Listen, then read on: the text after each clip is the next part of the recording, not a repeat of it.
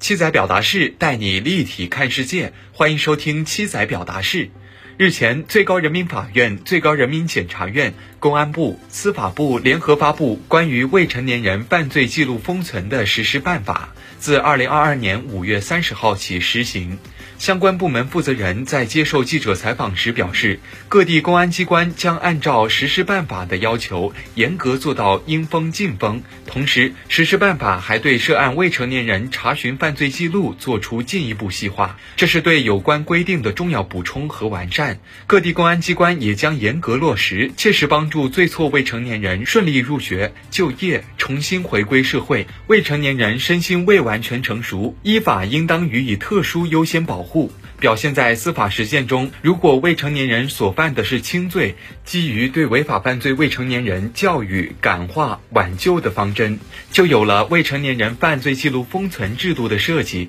执行这一制度，有利于涉轻罪的失足未成年人消除因犯罪记录产生的标签效应，最大程度的降低轻罪前科对未成年人回归社会的影响，促使其悔过自新，重回正轨。这一制度明载于刑事诉讼法。刑事诉讼法第二百八十六条明确，犯罪的时候不满十八周岁，被判处五年有期徒刑以下刑罚的，应当对相关犯罪记录予以封存。犯罪记录被封存的，不得向任何单位和个人提供，但司法机关为办案需要或者有关单位根据国家规定进行查询的除外。依法进行查询的单位，应当对被封存的犯罪记录的情况予以保密。相关法律既然已经对这一制度做了规定，为什么现在两高两部还要发布实施办法？一方面，由于刑事诉讼法的规定是一般性条款，对犯罪记录封存制度的一些具体操作问题，在实践中尚存在不同认识。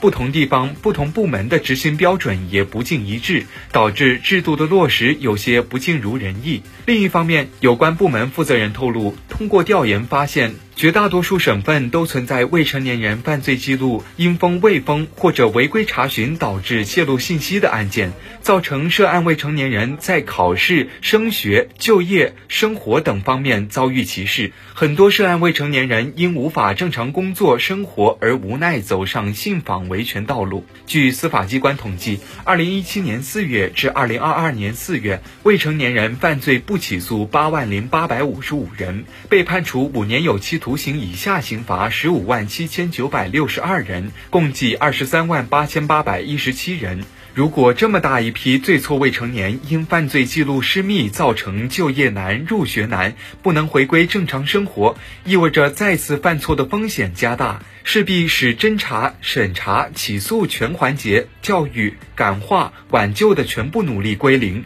也会严重影响社会和公众利益。严格依法落实未成年人犯罪记录封存制度，急需统一和细化标准，规范工作程序。实施办法的出台正当其时，对应着实践中暴露的问题。实施办法涵盖了未成年人犯罪记录的定义及范围、封存情形、封存主体及程序、查询主体及申请条件、提供查询服务的主体及程序、解除封存的条件及后果、保密义务等内容，其特点十分鲜明，即封存内容力求全面，封存措施力求有效，查询程序力求严格。更重要的是。实施办法明确了对信息不当泄露的法律责任。第二十条规定，承担犯罪记录封存、保护未成年人隐私信息工作的公职人员，不当泄露未成年人犯罪记录或者隐私信息的，应当予以处分；造成严重后果，给国家、个人造成重大损失或者恶劣影响的，依法追究相关刑事责任。同时明确，检察机关对犯罪记录封存工作负有检察监督权。一时冲动犯下轻罪，会不会留下案底、留下痕迹？会不会影响以后就业，甚至择偶？能不能拿到无犯罪记录证明？这些问题曾是很多涉罪未成年人及其家长的担忧。随着未成年人犯罪记录封存制度的完善和落实，这些担忧相信会得到化解。当然，封存未成年人犯罪记录并不等于纵容犯罪。《实施办法》第十八条规定了对被封存犯罪记录的未成年人的记录解封条件。概括而言，包括未成年时期又犯新罪，且前罪和后罪刑罚相加超过五年；发现未成年时期的漏罪，漏罪与前罪刑罚相加超过五年，以及被判处五年以上刑罚的，均应当解封。总之，对犯罪的未成年人，总的指导思想是教育、感化、